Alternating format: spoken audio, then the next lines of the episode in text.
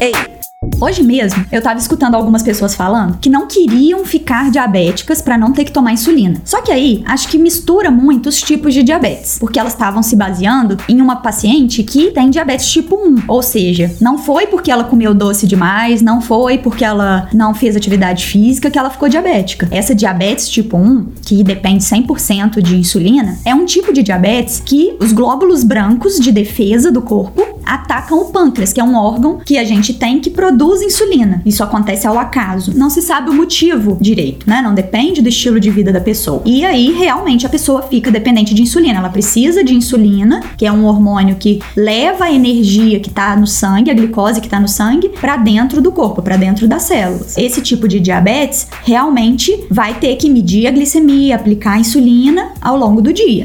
Agora, o tipo de diabetes que essa pessoa queria evitar era o diabetes tipo 2, um tipo de diabetes que vai subindo a glicemia aos poucos e que dificilmente já começa com o uso de insulina. Só que às vezes a pessoa descobre só quando já tá lá muito alta. Normalmente a gente pode até começar usando insulina quando tá muito descompensado e depois começa a tomar comprimidos ou começa com os comprimidos direto.